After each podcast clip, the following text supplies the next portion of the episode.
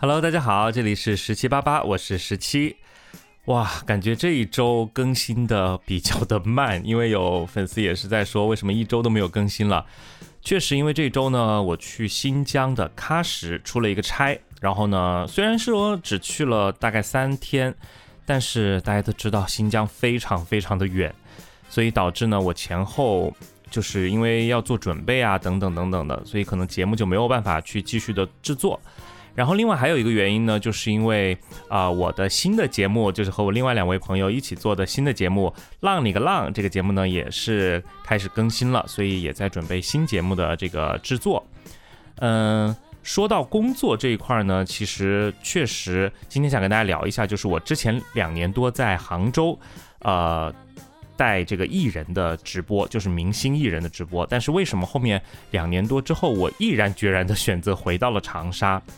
呃，这当中到底发生了一些什么事情？其实今天想跟大家来一起的分享一下，然后呢，也可以给大家，嗯，怎么说？如果说有些朋友不知道自己毕业之后，或者说接下来的这个生活或者工作的地方应该选择在什么样的一个城市，我觉得我的个人的这个经历可以给大家一些参考。然后首先说到就是当年我为什么去杭州啊？其实，呃，了解我的朋友都知道，我之前其实。呃，在长沙是待了有十多年，就大学毕业就到了湖南电视台芒果台，然后一直在这边定居啊，包括生活等等都是非常稳定的。但是呢，在一九年，哦不对，二零年的时候，二零年的时候，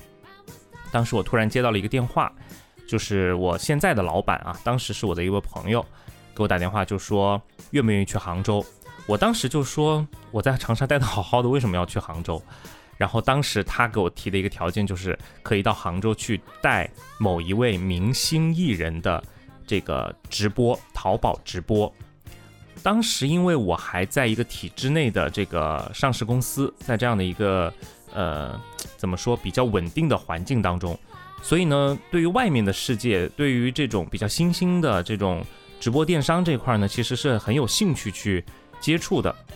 那我当时考虑了大概两三天的时间，然后也问过一些在杭州那边做直播的同事或者老朋友，呃，那边的整体的这个怎么样？然后大家每一个人都跟我说，如果要做直播电商这块，当然杭州是最好的一个地方，对不对？所以怎么说呢？当时就走出了这一步吧，就到了杭州去。嗯，而且我当时其实也蛮。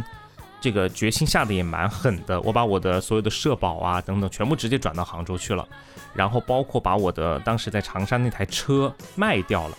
然后到杭州那边重新买了一台新的车。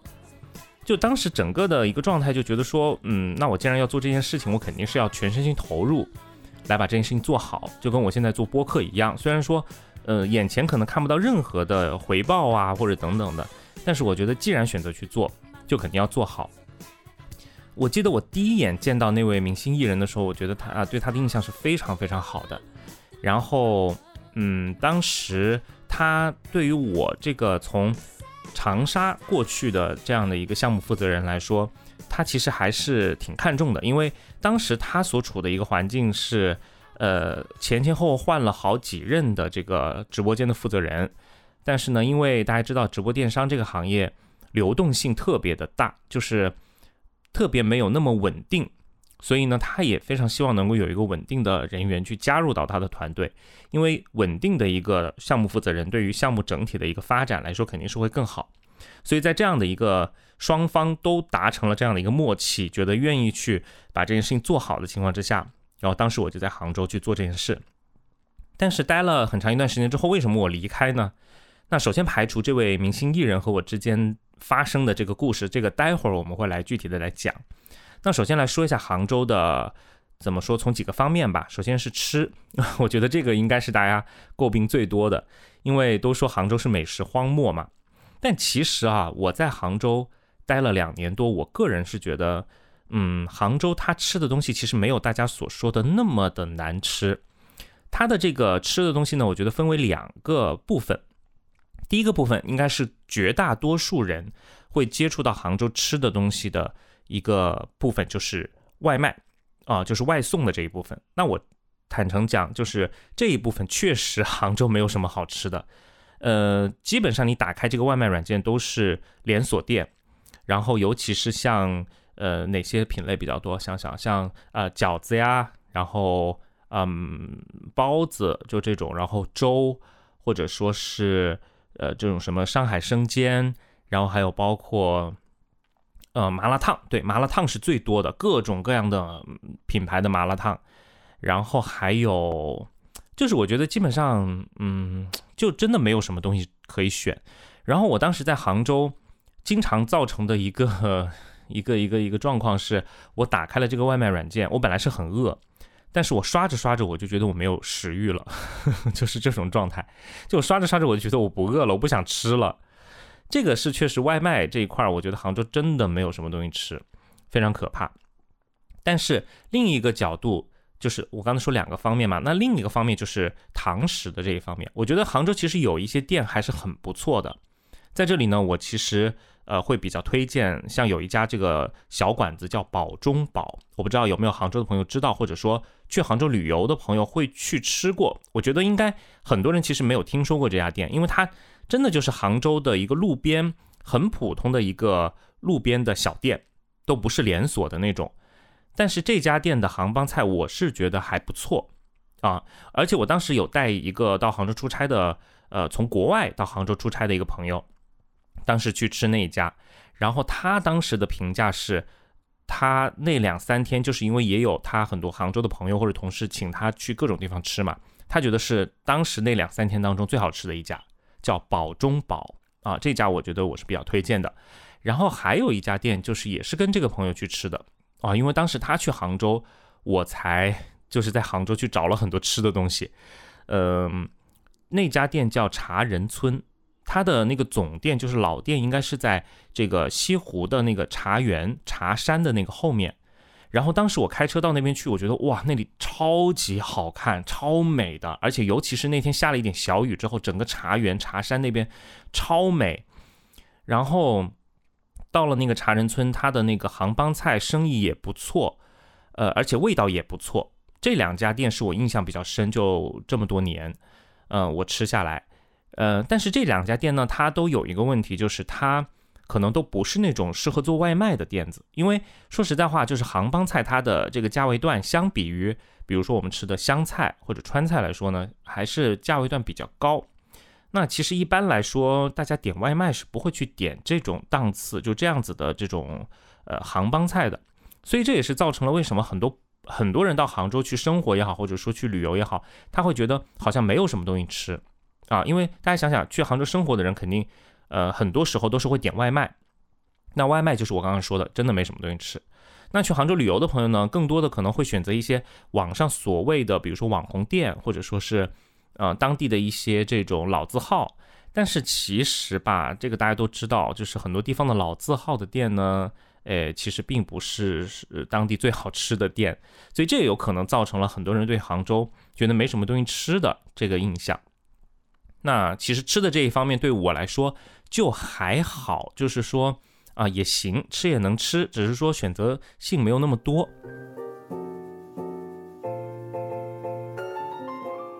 那另外一个方面让我当时很想离开杭州的是，嗯，我当时在杭州整个的一个生活状态，因为我觉得杭州还是一个，呃，虽然说它是一个风景非常秀美，然后很适合生活、很宜居，我觉得从呃它的环境啊，包括整体的城市的建设啊，包括它的整体城市的这种氛围来说啊，生活的气氛来说，我觉得还是蛮舒适的。但是，对于我来说，我是一个到杭州去打拼的人，所以跟我一样的有千千万万的人，他都处于一个很快节奏的生活当中。比如说，像我当时在那个艺人的直播间，明星艺人的直播间，我经常工作到深夜的两三点，甚至三四点才下班。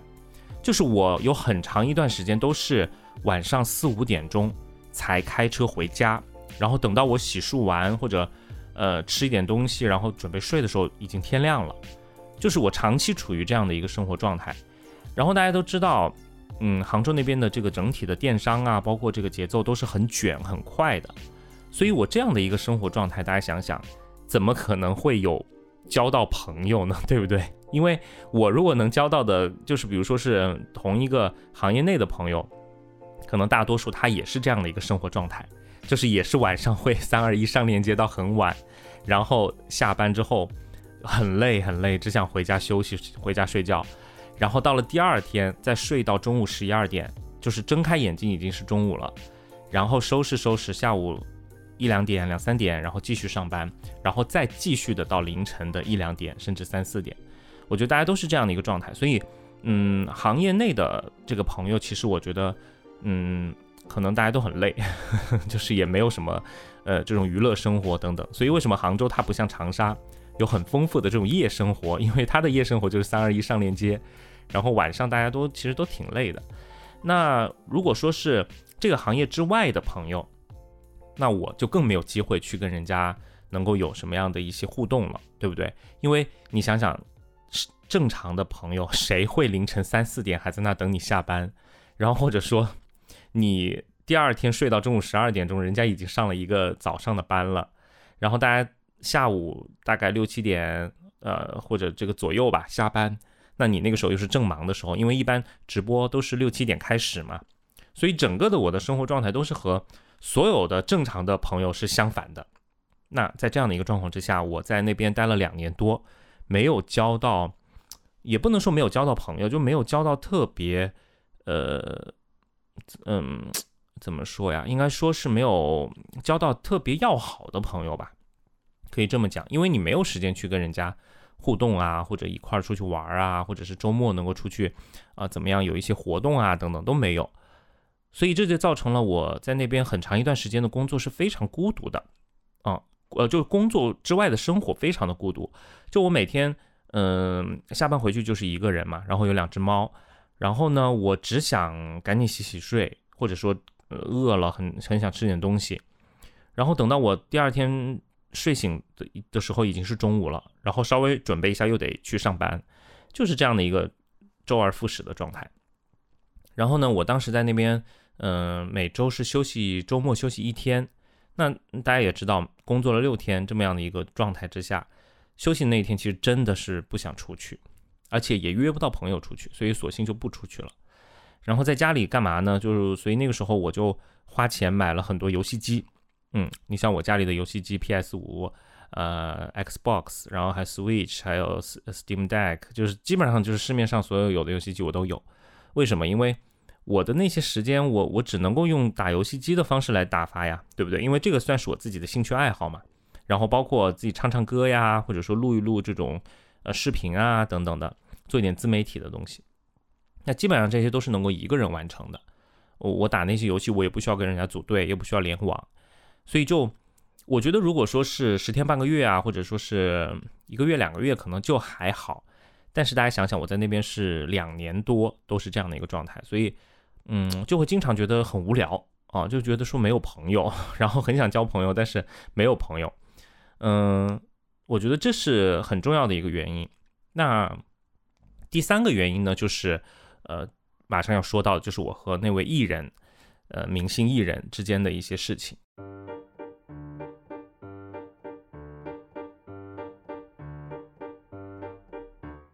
那当时其实我去那边呢，我对他是蛮尊敬的，包括我对他的这个工作的敬业呀等等的这些，都是非常非常敬佩。我时常呢会说。就是我到现在都会跟任何人讲说，呃，某一个艺人他对于工作很龟毛，或者要求很细致、很严厉。我觉得，嗯，他如果没有这样的特质，他也走不到今天，对不对？他可能在中途可能就就就糊掉了，或者就查无此人了。那能够一直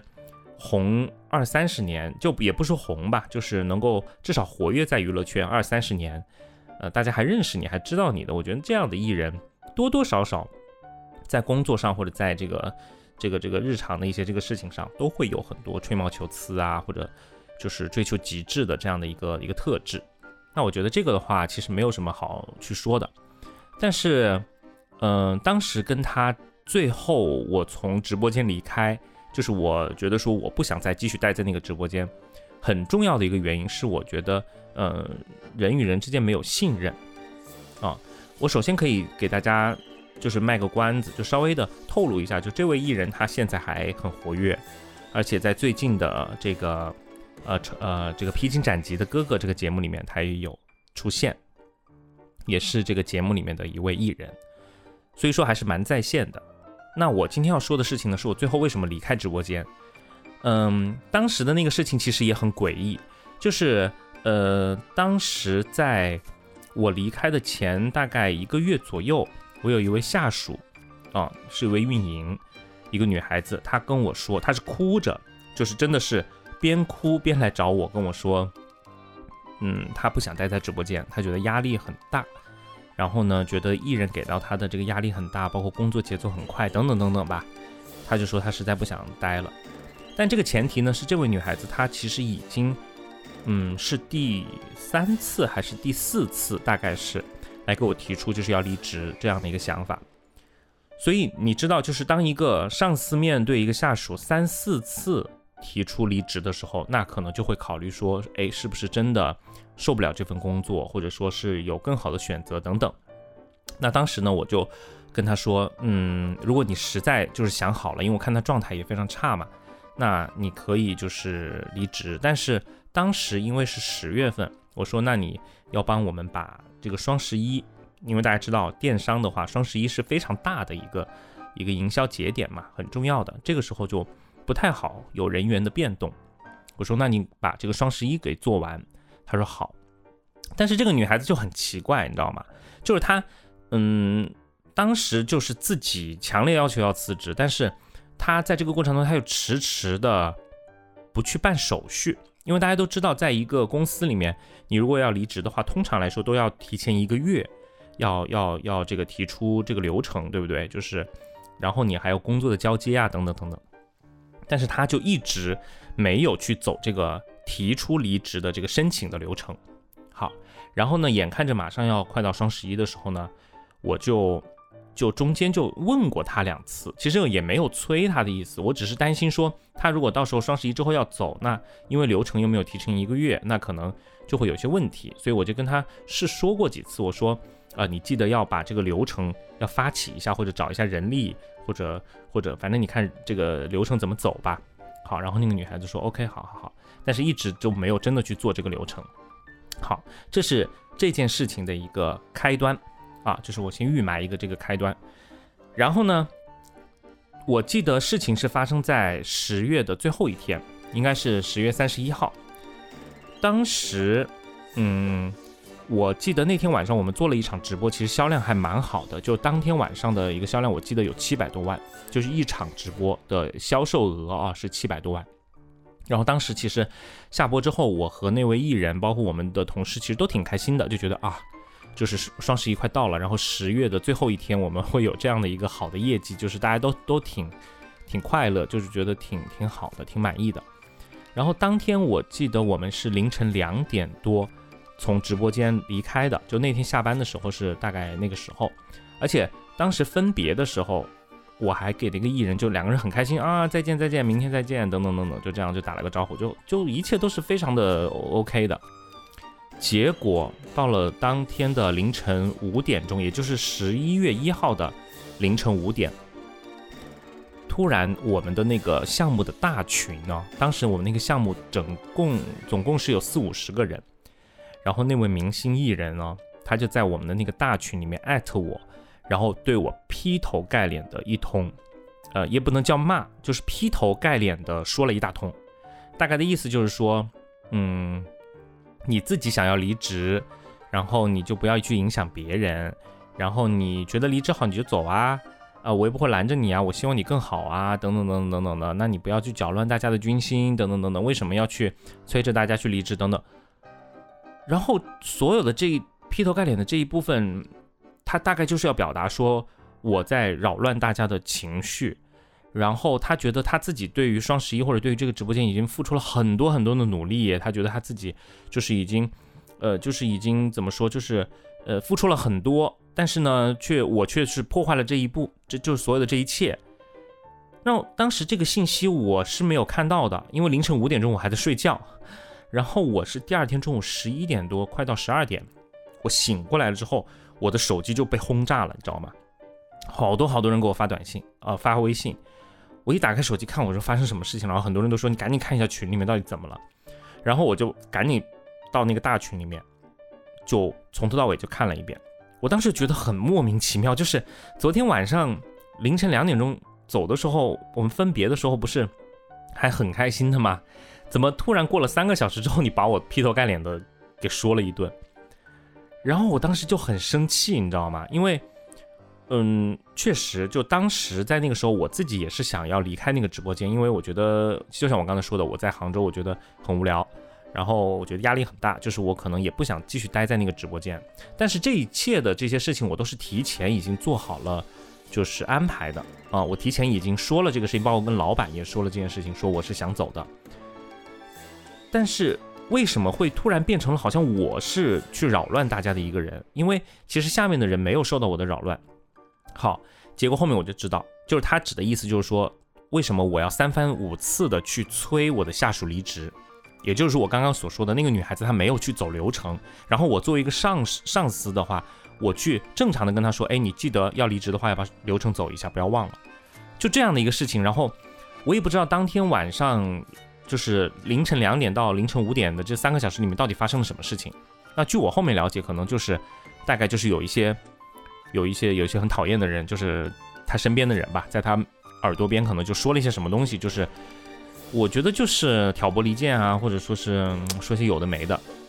然后呢，你知道艺人嘛，就是都是属于情绪很敏感的，然后又是属于长期被保护的很好的，就是他可能太被保护的太好了，所以旁边有一个人说什么东西，他就很容易相信人家，你知道吗？尤其是他就是比较亲近的人。好，那那个很亲近的人的问题就是又不是什么好东西，就是在他耳朵边上说些这有的没的这些东西，然后他就相信了，然后就可能当时情绪也上来，然后就把我骂了一顿。然后当时我因为我的性格也是很直的，我就直接在群里面我就直接回怼了，因为那个时候我的想法是，首先第一我马我就是我本来就要离开直播间，因为我已经走了这个离职的申请了。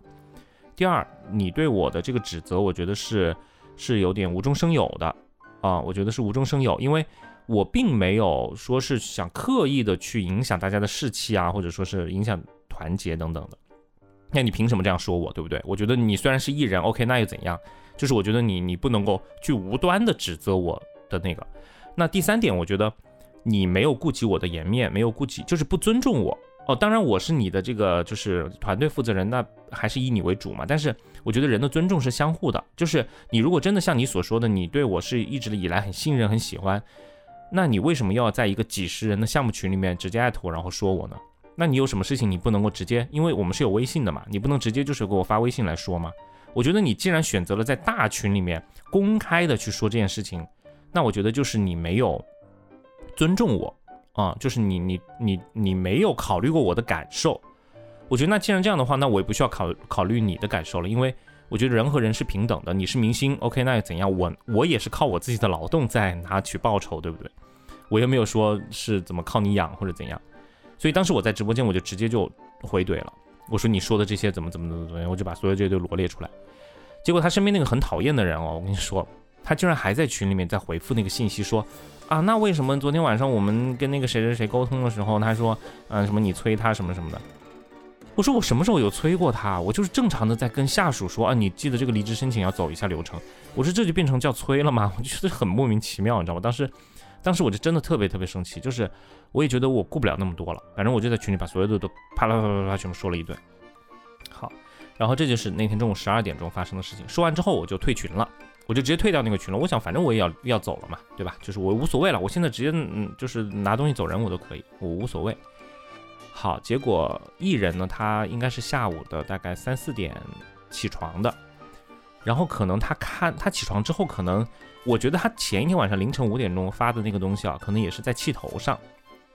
然后呢，他起床之后可能看到我发那些东西之后呢，他又有一点点后悔了，可能又觉得有点兜不住了，你知道吧？因为你知道，在一个快到大促节点的时候，突然项目负责人直接走掉了，你知道这件事情其实对他自己来说也是很大的一个影响。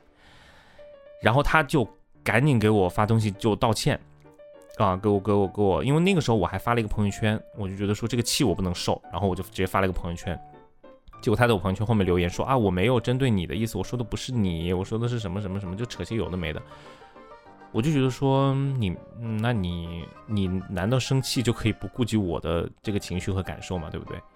所以我当时就他就说什么觉得抱歉啊什么的，然后我就我就直接把那条朋友圈给隐藏了，就是我我不想跟你沟通，我我跟你没有什么好沟通的，就是你也别跟我说这些啊，我觉得你现在说这些也没用了，我就是已经要走了，就是你我现你现在把我拉回去，再到那个直播间去做那件事，我也不会去做了，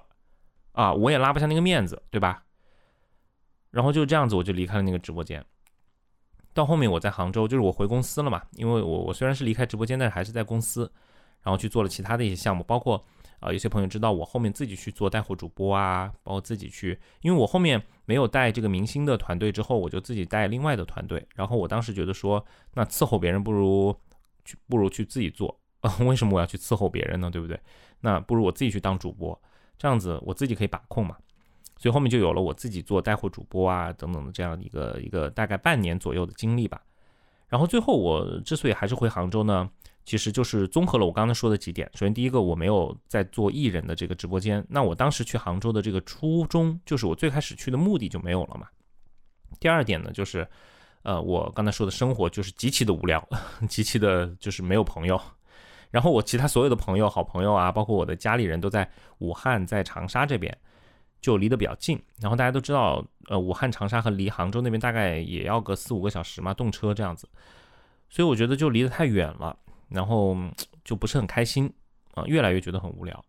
然后第三点呢，就是我现在做的这件事情，就是我现在做的播客，因为当时其实我已经有想法，觉得说我自己在业余的时间我要做一点自己的自媒体的东西。这个其实我在第一期的节目当中好像也讲过，但是我想要做这件事情，我必须回长沙来做，因为。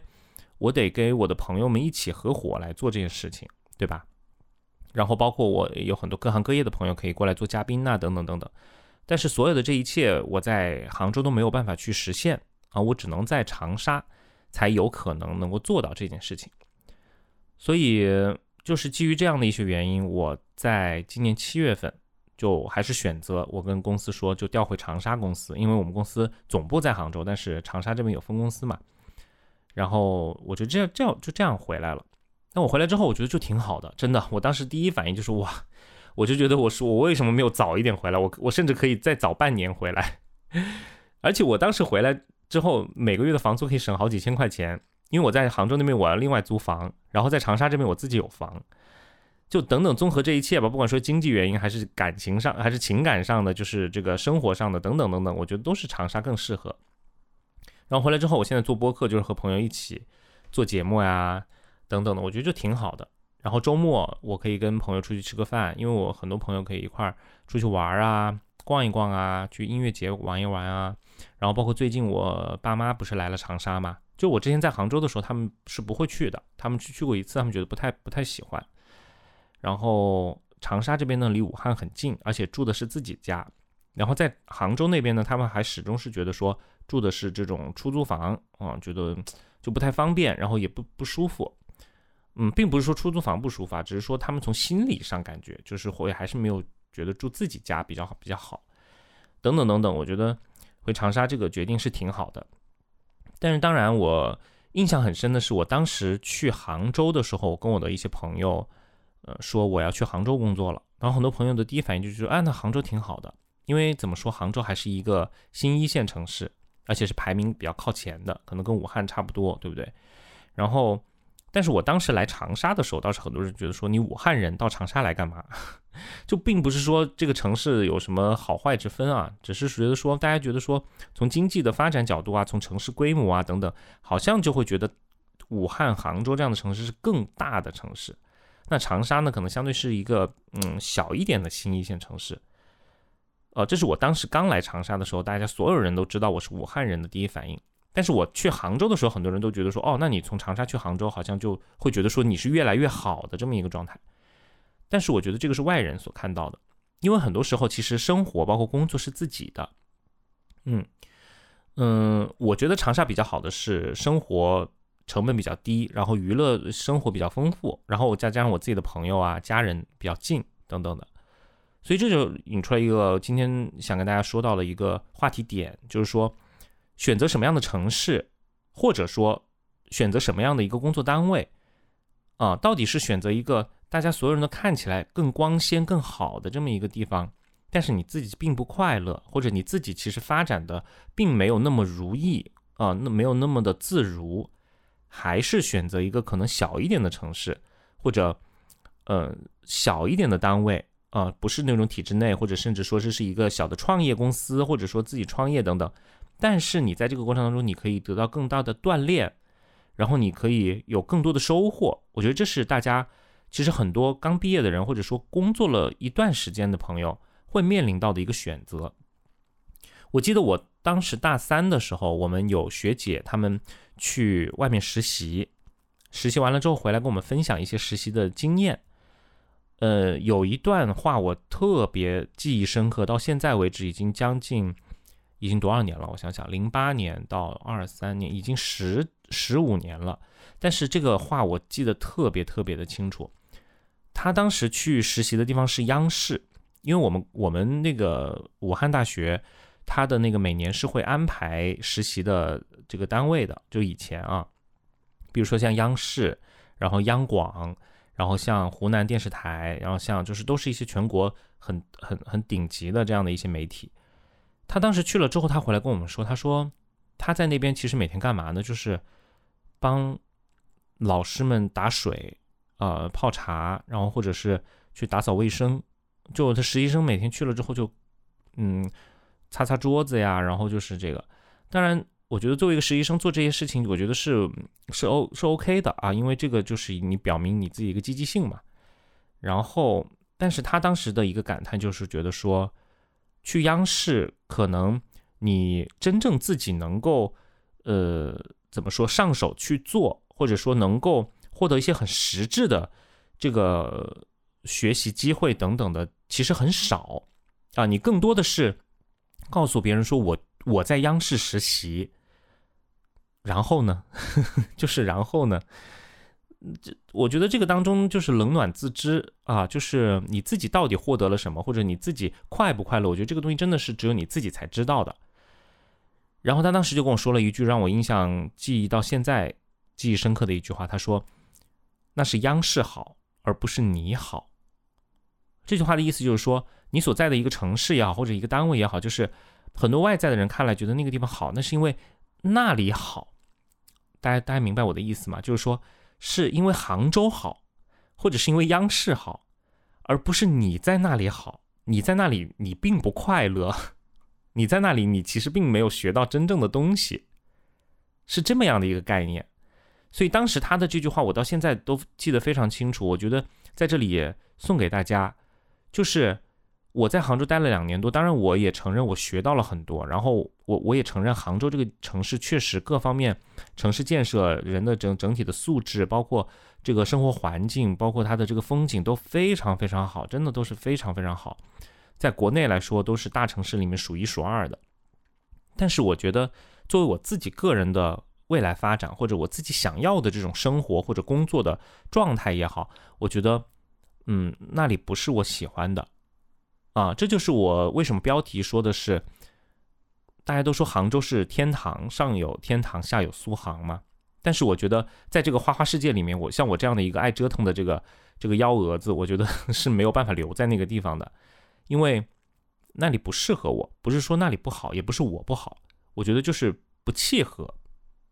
所以在这里就是，嗯，希望听完这期节目的朋友能够。有所收获的就是你现在所在的单位或者你在的城市是不是真正的是适合你的，或者是你真的是快乐的，你真的是有收获的。我觉得这个很重要。可能往往就是，嗯，不一定要看就是大家外人所看到的那个状态。我觉得归根结底，生活和工作都是自己的，啊，只有自己才才真的要去好好的去选择最适合自己的。那我今天要分享的就是我在杭州两年多的一些感悟，也希望对大家有所帮助。啊，也感谢大家听我叭叭了这么久，今天这一期好像有点长，有三十多分钟。嗯，好吧，那今天的十七八八就到这里啦，希望大家喜欢。然后，呃，收听节目的朋友呢，也可以订阅我的节目，同时呢，也可以关注公众号浪 Radio。那另外，我和其他两位电台芒果电台的朋友。和就是一起做的一档新的播客节目《浪里个浪》也同步上线了，大家可以去关注，可以去收听。好的，那今天的十七八八就到这里啦，拜拜。